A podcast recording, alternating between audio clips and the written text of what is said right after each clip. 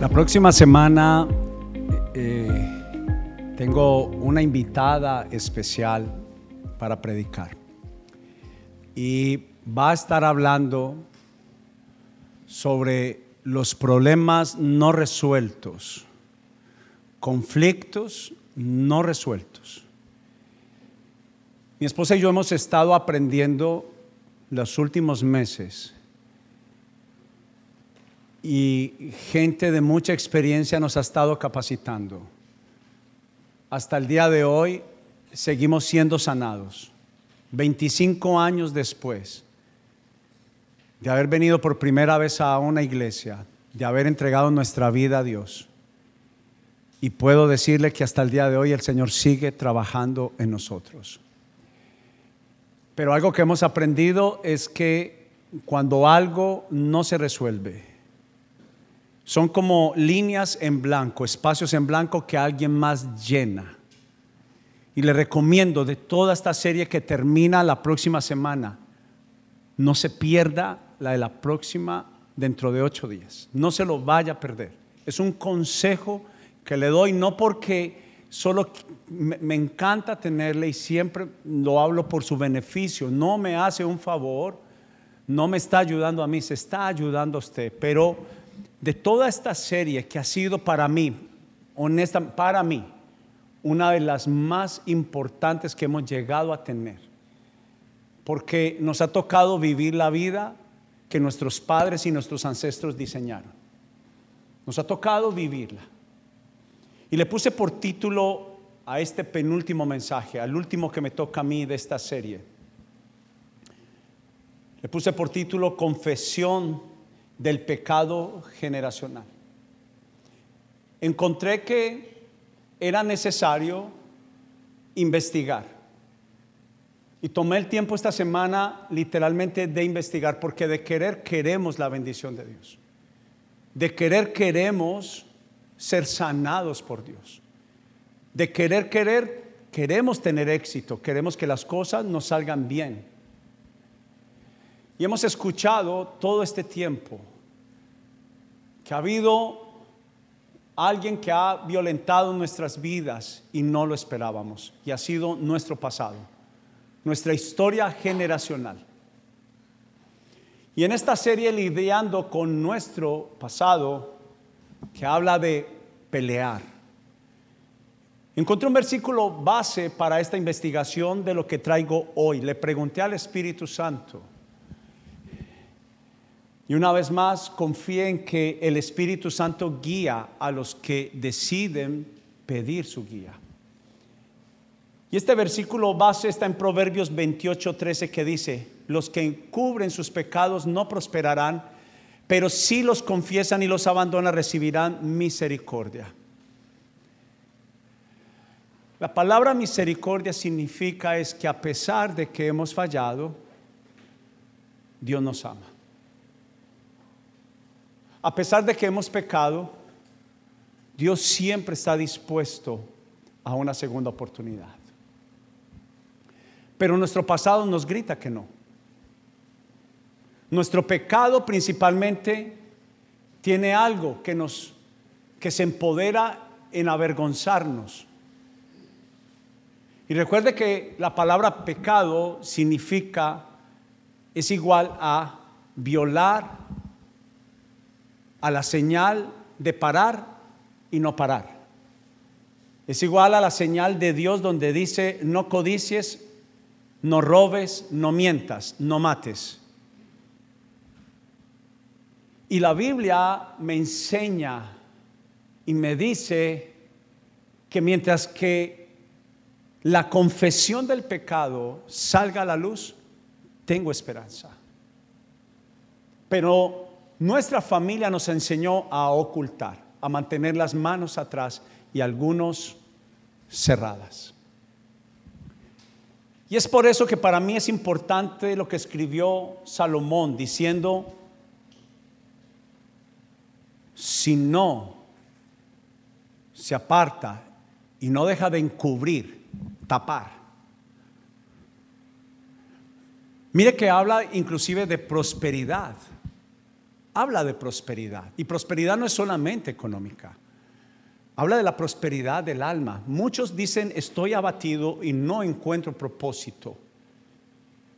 Y la Biblia inclusive narra e invita en el Salmo 32 que todo lo que se encubre, tarde o que temprano saldrá a la luz. Las facturas se cobran por sí solas. Todo lo que siembre el hombre, de eso segará, dice la palabra de Dios. Pero mi intención con este mensaje es amarte. Y decirte que si estoy hablando de un mensaje de nuestra historia, de los pecados ancestrales, de tus propios pecados y de mis propios pecados, hay algo que también nos tiene que guiar en esta tarde en este mensaje. Y es que Jesús dijo, de gracia recibieron, de gracia deben de dar. Y nosotros somos prontos para juzgar. Espíritu Santo ha estado guiándome. No, más que entender, es como acompañar. Y déjeme decirle algo, lo malo no es pecar. Lo que condena la Biblia es la práctica del pecado. Pero aún practicando el pecado, Jesús dice que nos ama y Él desea de todo corazón que nos apartemos de Él. Pero mientras que estoy hablando esto, hay pecados tan pesados y con cadenas y lazos tan gruesos que nosotros por sí solos no los podemos romper. Tenemos algo, algo, que nos va a ayudar y nos va a bendecir en el cierre de esta serie. Es que hay gente que ha luchado. Yo luché muchas veces tratando de dejar de mentir dejando de quedar mal a mis compromisos económicos y no lo lograba. No lo lograba. Es más, la Biblia narra que hay pecados que son más grandes, más fuertes y más poderosos que yo. Porque detrás de esto hay un mundo muy grande, muy fuerte de tinieblas y de maldad. Yo no sé si ustedes recuerdan las historias de la Biblia que también han sido en una forma narradas y anunciadas en películas, cuando los demonios se levantan con fuerza y poder, son verdad. De hecho, uno de ellos dice que estaba cerca a Decápolis y era como la fuerza de dos mil personas dentro de ese hombre. Dice que lo ataban con cadenas de hierro, con grillos de hierro, y él los rompía como hilos. ¿De dónde venía esa fuerza? De la fuerza demoníaca. Entonces el pecado arrastra una fuerza demoníaca. Pero estamos hablando de la confesión, que tiene que ser acompañada, como dice la Biblia, de frutos dignos de arrepentimiento. Y quiero que mire conmigo lo que significa la palabra arrepentimiento. El diccionario dice que es una corrección y enmienda que hace la misma persona que incurrió en el delito. Es una decisión de enmendar. Eso significa la palabra arrepentimiento. Y el diccionario también dice el término arrepentimiento designa una voluntad personal. Decido yo ser sincero y asumo la responsabilidad de que cometí pecado, cometí un error delante de Dios. Como regresa el hijo pródigo, dice, Padre, perdóname porque he pecado contra ti, contra el cielo y también dijo contra los hombres. Allí hay un, un gran propósito, porque algunos hemos pecado, todos hemos pecado en contra de Dios, pero también hemos pecado en contra de otras personas y sabe algo que va a traer mucha restitución restituir a las personas que les hemos fallado. Debemos de enmendar lo que hemos hecho mal. Recuperar, volver a ganar la confianza. Volver a ganar la confianza. Pero mira lo que también dice. Dice que es un estado de contrición, de aplastamiento, de dolor, acción y decisión de no volver a hacer lo mismo, de volverse del antiguo camino. No habla de un giro de, de 360 grados para volver a quedar en el mismo estado. Habla de un giro de 180 que me conduce a un nuevo camino, a un nuevo día. Cesar de pecar, cambiar de opinión. Y es alguien que inicia una investigación de mente abierta para entender. O sea, una persona que no se, no se ciega, no se pone hostil a la hora de investigar en la palabra de Dios donde está su pecado. Y también es un deseo y una decisión de no volver a quedar en el mismo lugar y estado espiritual. Es, es alguien que decide, tengo que avanzar, tengo que cansarme, no estoy creciendo, algo tengo que hacer. Y algo que me interesa mucho que quede en esta mañana, en esta tarde, te, quiero, te aprecio y no debe de avergonzarte, porque la vergüenza no ayuda, mata. El qué dirán nos quita la oportunidad de ser abiertos. Y la sanidad comienza con un corazón abierto que no tiene tapujos, que no tiene máscaras. Y todos sabemos muy bien que a la hora de, tratar, cuando nos preguntan, la, la pregunta que casi siempre nos hacen cada mañana, ¿cómo estás? Sacamos una no sé cómo lo hacemos, pero decimos bien. Pero sabemos que casi siempre no estamos, no estamos bien. Pero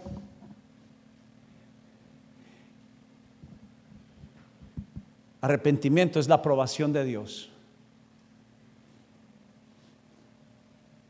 en todo lo que hacemos. No habla de un estado de perfección. Quiero que mire para acá. Hablé de la palabra contrición. Y si todos no alcanzan a ver, puse en esta vasija muchas uvas. Y no necesariamente es su fruta favorita, pero habla de algo que, que me sacia el probar me genera una sensación de un sabor deleitoso. Porque el estado del arrepentimiento o lo que le precede, lo que le sigue a la confesión de un pecado, es un sabor deleitoso. La Biblia dice que hay caminos al hombre que parecen que caminos son buenos, pero son caminos de maldad. La Biblia también dice, mira el que se crea fuerte, mire que no caiga. La Biblia dice, en cuanto todos, todos hemos pecado, todos hemos pecado, todos pecamos, pero estamos destituidos de ese sabor, de esa alegría, de ese, de ese color que debe tener nuestra vida, que fue el diseño de Dios. Y quise pensar en estas uvas. Y en un ejemplo muy claro, Dios, hay varias narraciones de la Biblia. Por ejemplo, Dios le dice a Jeremías, ve a la casa del alfarero y mira su trabajo. Y Jeremías ve a hacer la obra maravillosa de un experto, un experto alfarero. Pero ve la imagen de construcción pero inmediatamente había una imagen que el alfarero no le gustó lo que había hecho. Y la destruyó. Pero nuevamente la volvió a hacer. Y Dios le permite a Jeremías ver esto igual, como a David en el Salmo 51, cuando David adultera y asesina a un hombre.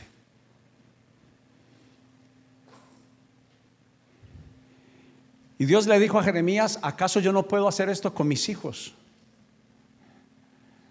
Y el rey David dijo, a un corazón contrito, a un corazón que se arrepiente, no lo desprecia a Dios, sino que lo amará, lo atraerá a sí mismo. Nos conoce como pecadores. Sabe que cargamos con una fuerza mayor que la propia. Que heredamos un corazón corrupto. Y de la misma forma que el alfarero toma el barro, de la misma forma Dios toma las uvas, nuestro corazón y a un corazón contrito y humillado, Dios no desprecia. La mejor señal de un corazón que quiere agradar a Dios es que se acerca a Dios para moler su corazón completamente. Sale el dolor. A muchos nos ha dolido la contrición, pero es el estado mejor,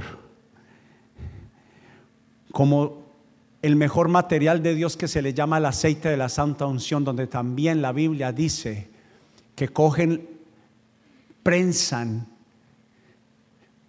el aceite desde la oliva y ella es apretada una y otra vez pero de ella, de este tratamiento sale el mejor sabor, sale el mejor color, sale la mejor vida, sale el fruto verdadero, la bendición que Dios quiere hacer en cada uno de nosotros. Y la Biblia lo llama el estado del inicio, del nuevo trato, de la nueva alianza, de la nueva oportunidad. Y solamente Dios necesita a uno de la familia para iniciar el moler, el triturar. Muchos de nosotros no queremos que hagamos esto porque nos puede causar un acto de vergüenza, pero mayormente nos causa temor. Nos da miedo ser triturados porque ya hemos experimentado mucho dolor, mucha soledad, mucha desazón. Pero cuando David se acerca a Dios diciendo, Señor, límpiame y lávame, David sabe lo que estaba haciendo, sabía el tratamiento que iba a recibir. Era un tratamiento que le iba a traer dolor, porque cuando Dios quiere limpiar, Jesús también lo dijo en Juan capítulo 15, para llevar más fruto el fruto debe de ser limpiado y, debe de ser purificado, debe de ser contrictado. Y Dios nunca termina, pasados 25 años, Él no ha parado conmigo. Y Él utiliza su palabra para seguir aplastando, triturando completamente la suciedad, las maldiciones ancestrales, el peso que me separa de Dios, lo que creo que no está mal, pero para Dios está mal, mi obstinación, mi orgullo y mi vanidad. Y lo que dice la Biblia es que de ella sale el sabor de la vida, que es Jesús. Por eso Jesús comparó la vida como la vid. Se le llama al árbol de las uvas la vid. Y él dijo que el labrador se acercará para limpiar y para depurar. Y por eso el estado de purificación y esta tarde, en la tarde de adoración, va a ser una tarde de adoración y de purificación. Quiero dar la oportunidad para que esta tarde venga a contrictar, a machacar su corazón delante del Señor.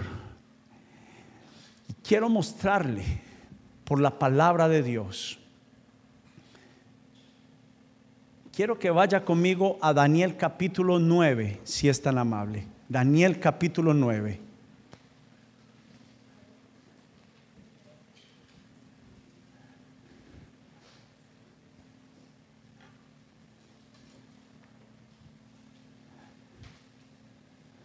Versículo 1, si es tan amable. Profeta Daniel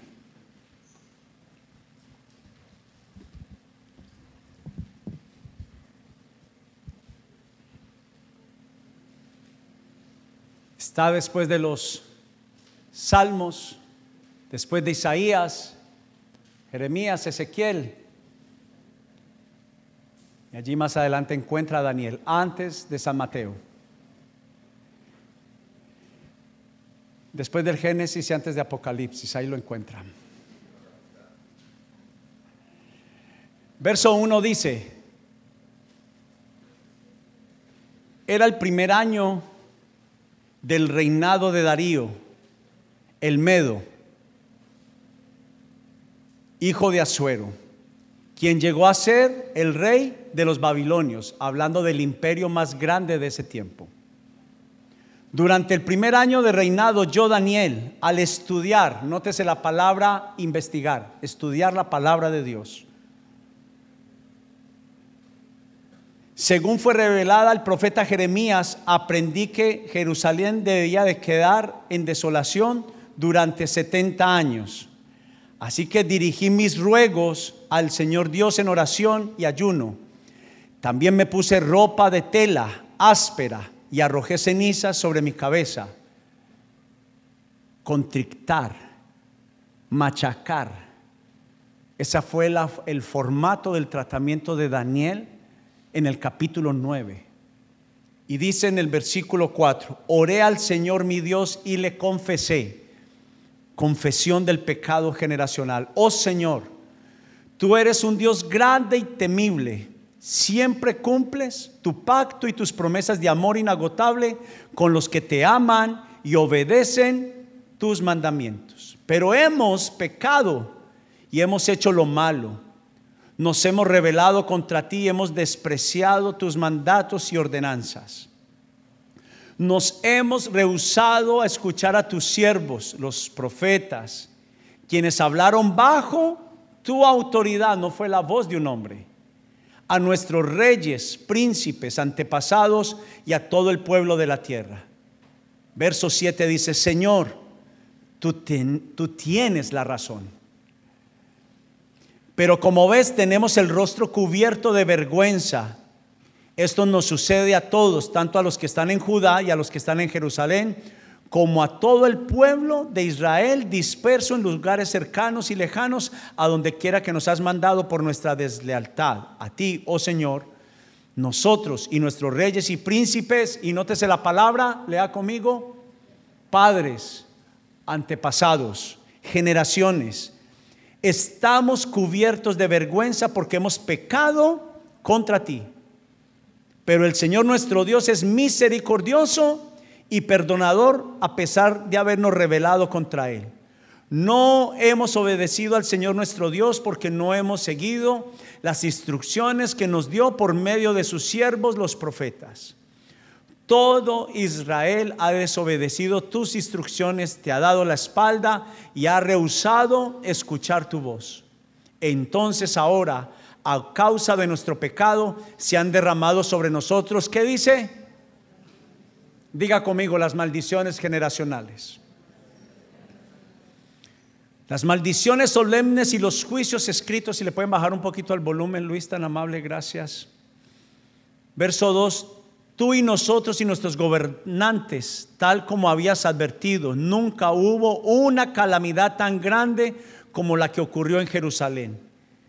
Se han cumplido todas las maldiciones de la ley de Moisés escritas contra nosotros sin embargo, nos hemos rehusado a buscar la misericordia del Señor nuestro Dios al no, lea conmigo, reconocer su verdad ni abandonar nuestros pecados. Verso 14. Por lo tanto, el Señor nos ha enviado la calamidad que había preparado. El Señor nuestro Dios tuvo razón en hacer todas esas cosas porque no lo obedecimos. Oh Señor nuestro Dios al rescatar a tu pueblo de Egipto con gran despliegue de poder, le diste honor perpetuo a tu nombre, pero hemos pecado y estamos llenos de maldad. En vista de tus fieles misericordias, por favor, Señor, aparta tu enojo y furor de tu ciudad, Jerusalén tu monte santo. Todas las naciones vecinas se burlarán de Jerusalén y de tu pueblo por causa de nuestros pecados y de los pecados de nuestros antepasados. Oh Dios nuestro, oye la oración de tu siervo, escucha mientras te hago mis ruegos por amor a tu nombre.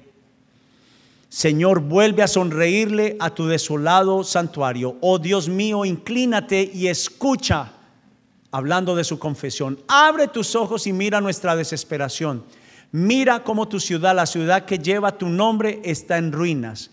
Esto rogamos, no porque merezcamos tu ayuda, sino debido a tu misericordia. Oh Señor, óyenos, oh Señor, perdónanos, oh Señor, escúchanos y actúa por amor a tu nombre. No te demores, oh mi Dios, porque tu pueblo y tu ciudad llevan tu nombre. Mire para acá, si es tan amable.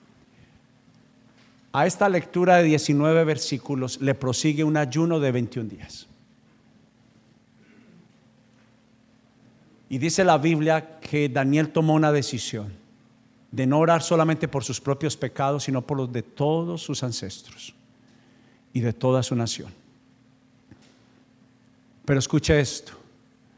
La Biblia dice que después de este tratamiento, de aplastar su corazón delante del Señor en oración, en ruegos y en ayuno, tomó una decisión él, de vida o de muerte. Y dice que cuando él ayunó 21 días, estaba al punto de desfallecer. Entre otras palabras, Dios, o me escuchas o me escuchas. En varias partes de la narración de Daniel dice, te ruego, y habla de una súplica constante. Y Dios nos está invitando a nosotros a que vivamos una historia, pero una historia basada en obedecer a Dios, no basada solamente en un momento, en una venida a la iglesia y en una experiencia, sino basada en que el Señor vea que es un tratamiento de aquí en adelante. Que si por uno por uno hemos pecado, uno por uno confesemos nuestra maldad. Que hagamos una práctica constante de todos los días al finalizar el día y examinar nuestro día. Y Daniel fue a la historia. En las prácticas de los grupos hemos estado hablando lo importante que es mirar el genograma. Daniel, mostremos el genograma un momento, por favor, Luis. El genograma habla de una investigación. Una vez más, hacemos la enseñanza los domingos, venimos los miércoles al grupo, pero lo importante es investigar. El primer versículo dice, estudié, investigué el estado de mi familia, el estado de los ancestros, el estado de mi nación, el estado de mi ciudad, mirar la consecuencia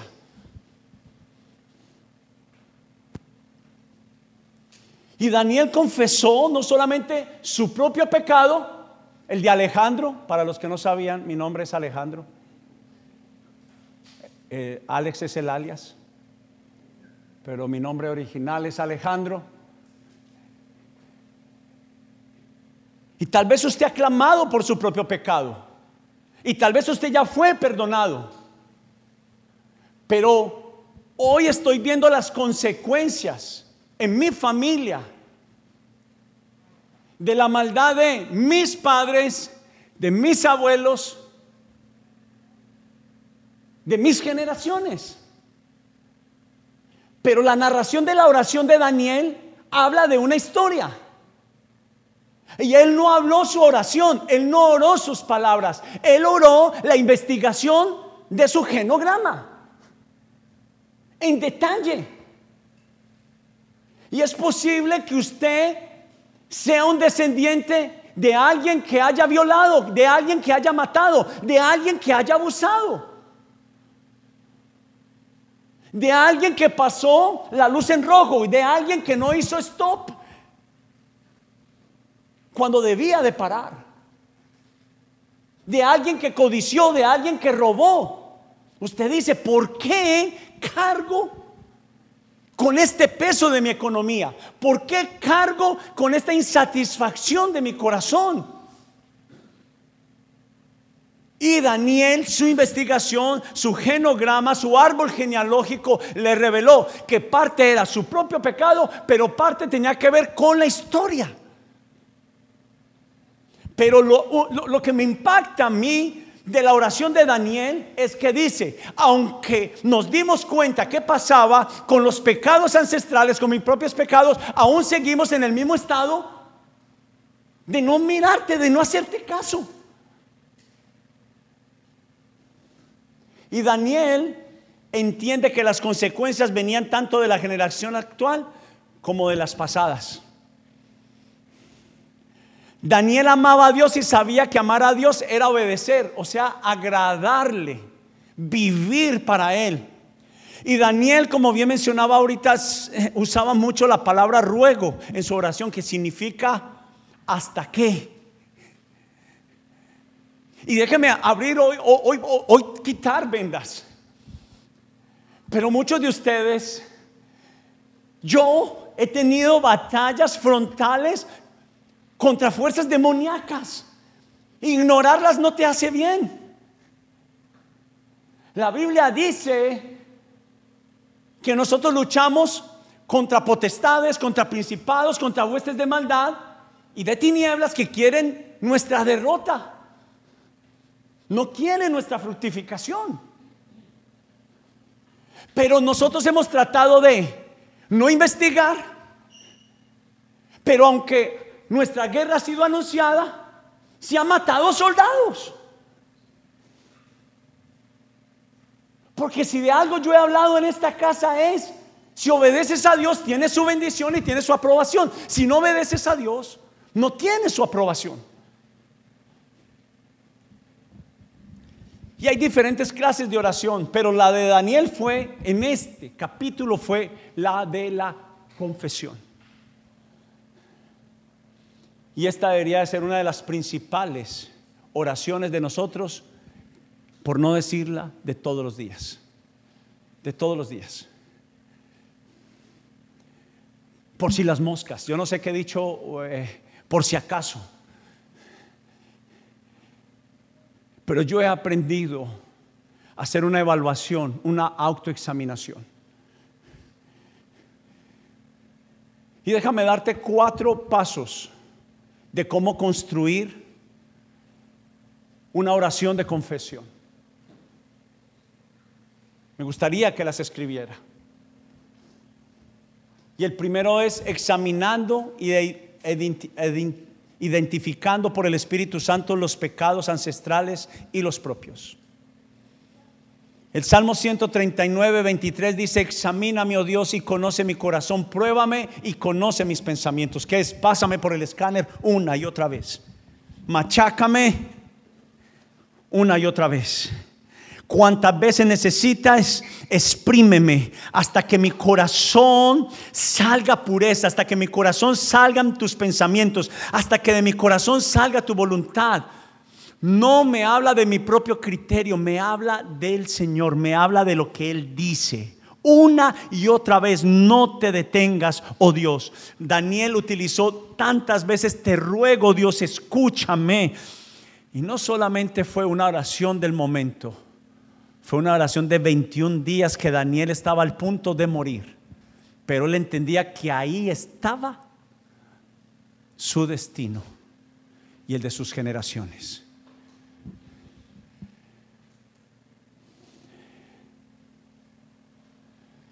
Es pasar por medio de, es pasar como cuando usted va a viajar en avión y pasa seguridad. La confesión es eso, es, lo mismo. ¿Sabe cuál es ese, ese cubículo de seguridad que usted tiene que levantar las manos allí? A contrario de ese, este no te condena, este te ama y quiere tu bien. Quiere que estés bien. Pero cuando pasas, revela si llevas algo escondido. Aló. Y yo quiero pasar. Porque quien entiende que necesita la aprobación de Dios y su bendición, si hay algo, Señor, que salga a la luz. No quiero cargar más lo que me está haciendo daño. Y mi corazón es engañoso. Y mi corazón está escondido.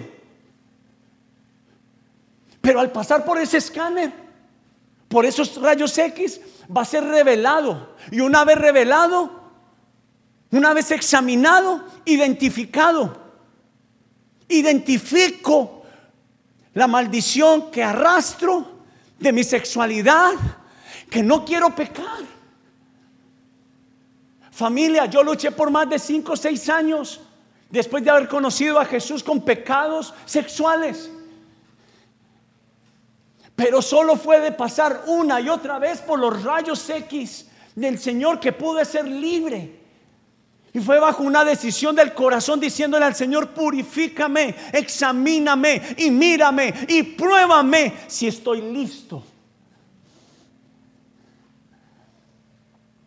Pero el Señor llama a la contrición de David al destruir del alfarero como el acto de arrepentimiento, como el acto de pasar por los rayos X, que es identificar el pecado de mi familia y mi propio pecado.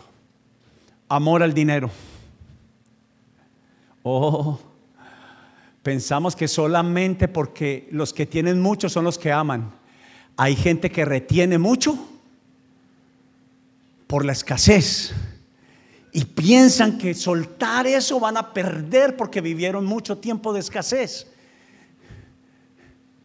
Y la Biblia nos llama a nosotros a depender de Dios. Nos llama a depender de Dios. Entonces, número uno, examinando e identificando por el Espíritu Santo mis pecados ancestrales y los propios. Número dos, meditar investigar en la palabra de Dios. Mire para acá si es tan amable. Me parece impresionante. Deuteronomio capítulo 28, del 1 al 14, dice, acontecerá, escuche esto, que si obedeces, número uno, si obedeces y prestas atención, a mis mandatos. Dos, los pones por obra. Dos, los pones por obra. Los practicas. Contrición. Iniciamos con un acto de contrición. Tres, la Biblia dice, todas estas bendiciones te vendrán. Lo que habla del 1 al 14 son todas las necesidades vitales y generosas que Dios sabe que necesitamos. Pero del versículo 15 al 68 hablan todas las consecuencias de nuestra desobediencia y de la maldad de nuestros padres. Usted me preguntará, ¿por qué casi cuadriplicado? Dios es injusto. Dios es un Dios que a veces parece que en vez de amar quieres castigar. Pero la realidad es que Dios te ama tanto que lo único que quieres mostrarte y una y otra vez las veces que te podrías hacer daño por causa de nuestra maldad. Pero lo impresionante es que yo me encontré con todo lo que ha pasado sobre mi familia. Ruptura familiar, escasez económica, enfermedad, locura. Yo no tengo menos de tres tíos que tenían tienen problemas mentales y los tienen que hospitalizar de tiempo en tiempo por temas psicológicos. Separaciones, divorcios, escasez económica. Dice que una de las consecuencias de los pecados generacionales, el resultado es que se cierran los cielos. Cerrarse los cielos es igual a cerrada la respuesta de parte de Dios. Es una historia. ¿Sabe qué encontré? Que el rencor y la rabia son parte de los resultados, de las consecuencias de nuestra maldad.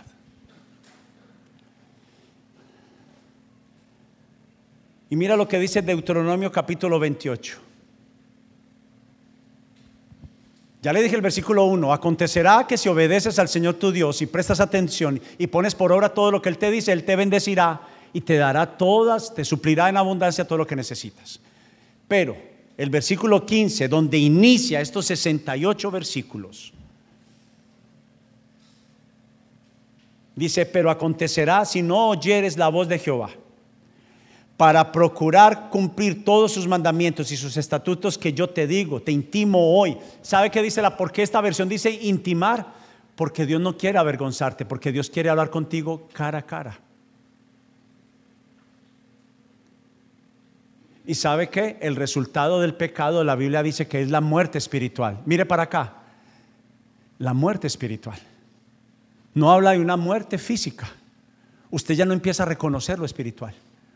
Usted ya llama a lo bueno malo y a lo malo bueno según el profeta Ezequiel.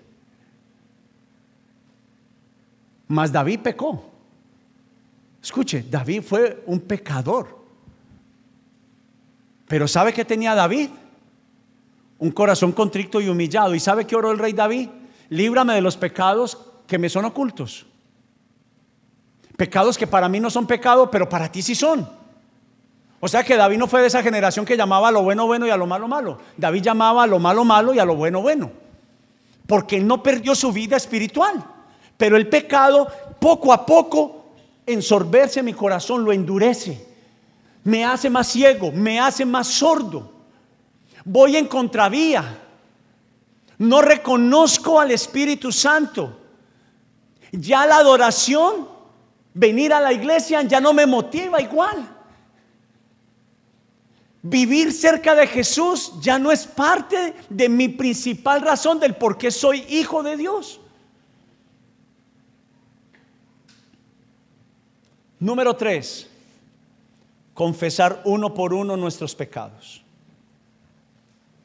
Confesar uno por uno, tal como lo hizo Daniel.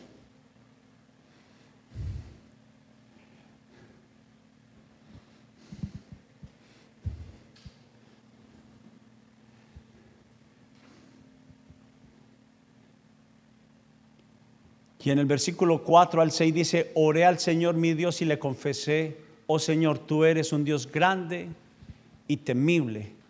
Siempre cumples tus pactos y tus promesas de amor inagotable con los que te aman y obedecen tus mandatos. Pero hemos pecado y hecho lo malo. Nos hemos rebelado contra ti y hemos despreciado, menospreciado tus mandatos y tus ordenanzas. Nos, nos hemos rehusado a escuchar a mi pastor, a mi facilitador, a la, principalmente a la palabra de Dios, principalmente a la palabra. Pero ¿cómo podemos saber y entender? ¿Qué es lo que estamos violentando? ¿Qué es lo que hemos violado de la ley de Dios? Si no lo sabemos. Genograma, investigación, aprender. ¿Usted sabe que estamos clasificados dentro de las religiones que menos sabemos? Y sabemos bien que nosotros no practicamos religión, pero somos una de las, entre comillas, religiones que menos nos preparamos.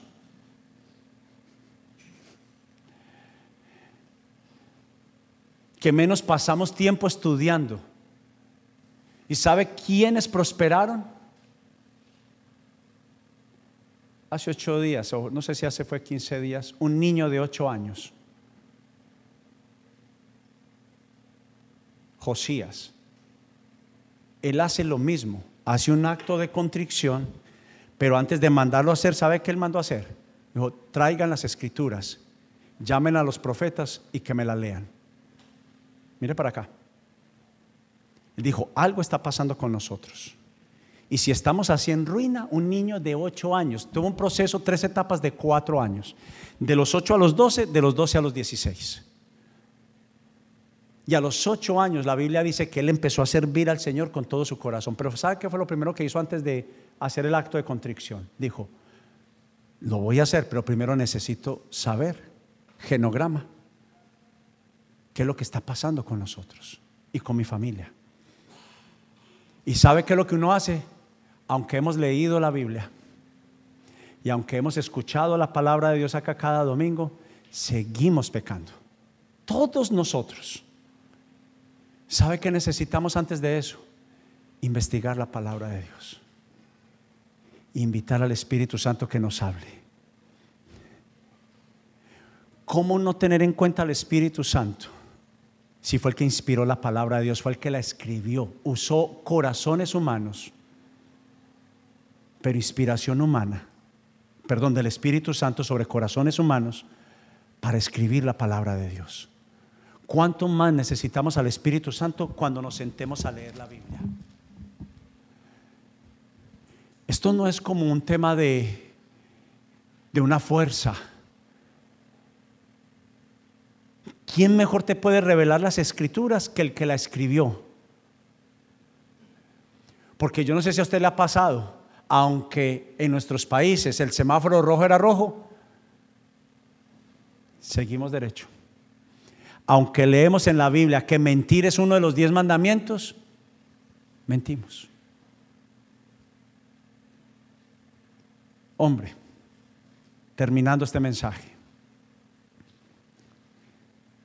si comer azúcar le hace daño al diabético,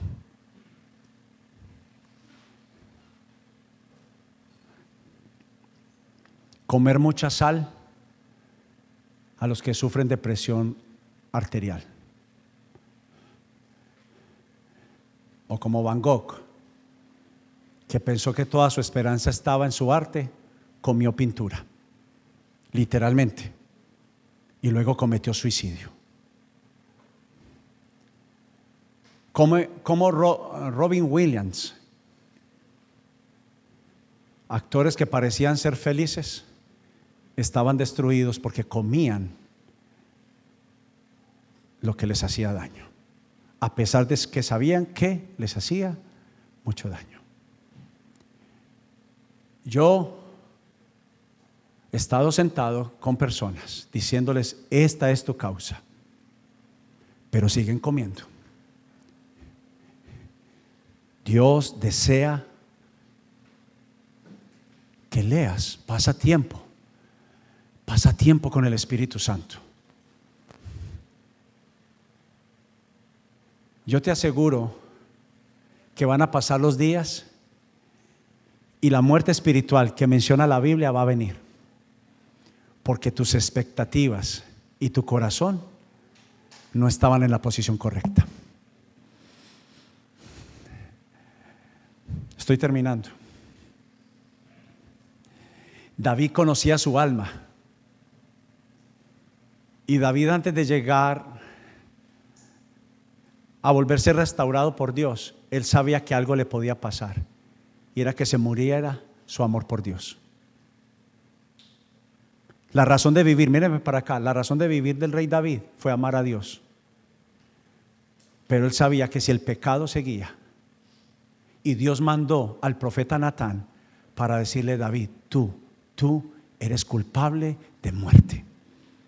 Y yo estoy acá para decirte, si no abandonas el pecado, eres culpable de muerte, de tus pecados y de tus generaciones.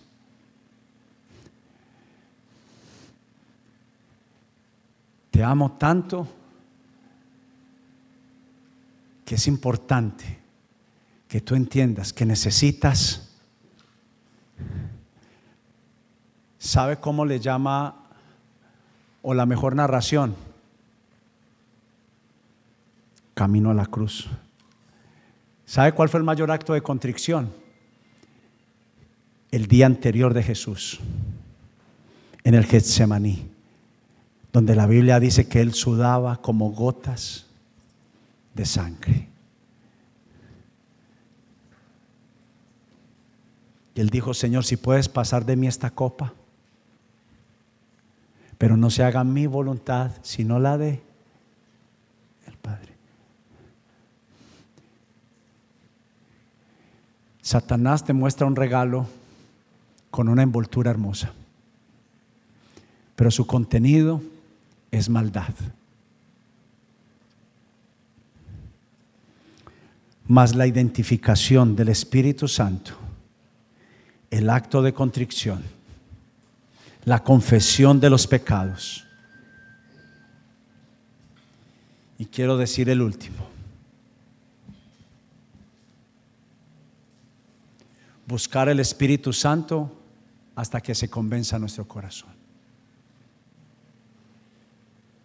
Déjeme contarle algo antes de, de irnos.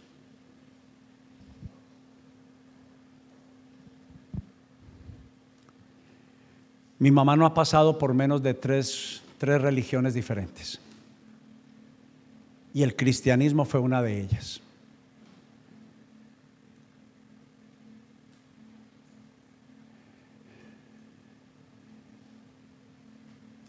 Mi mamá está sufriendo en este momento de demencia, falta de memoria, de tristeza profunda.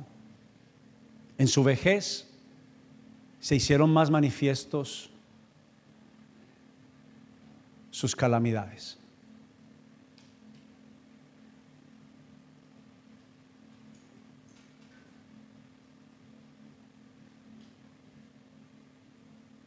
Al punto que si yo voy a mirar la relación entre mis hermanos, entre nosotros,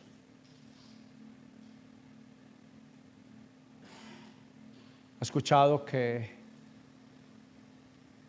que a veces podía venir el deseo de un hermano matar a otro hermano? En mi adolescencia pasó por mi cabeza. Por abusos de este hermano. Hasta el día de hoy, entre nosotros no podemos tener un chat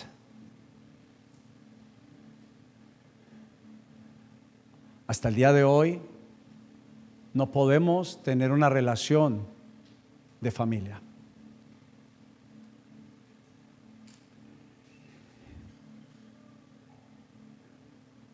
Lo que para mí era natural es antinatural para Dios. ¿Qué? Los golpes, los gritos, el rencor.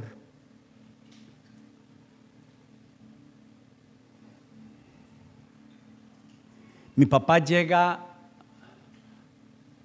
a una edad de vejez, de manejar mucho dinero, grandes sumas de dinero.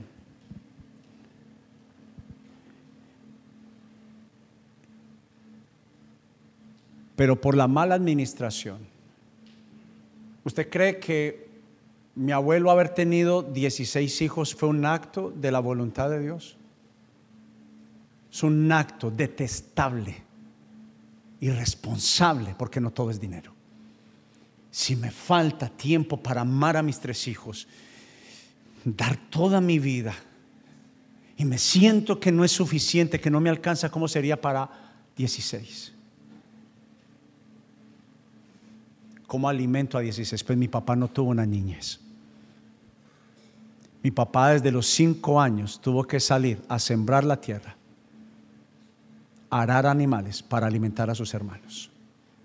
No tuvo el derecho de ir a una escuela, no lo pudo hacer. Y mi papá no muy lejano de los 80 años, de todo lo que trabajó, no pudo disfrutar de una economía.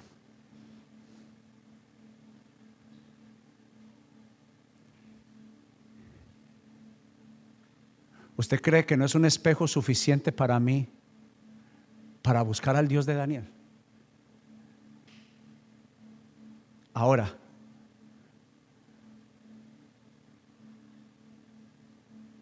yo tomé la decisión de pedirle al Espíritu Santo porque yo no veía. Yo iba camino exactamente para lo mismo. Fui una persona depresiva. Fui una persona enojada llena de rencor y de rabia. A mis 18 años ya había abusado por primera vez de mis finanzas.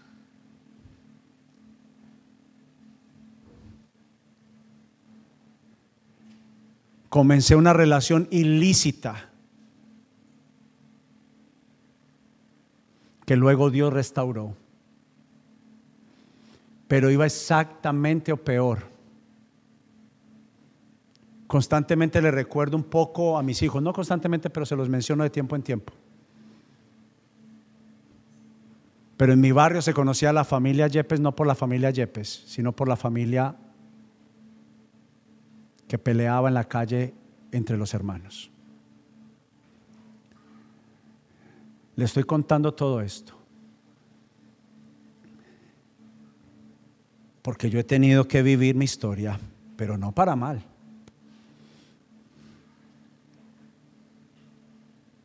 Cuando veo a David, a mi nieta, a mis hijos,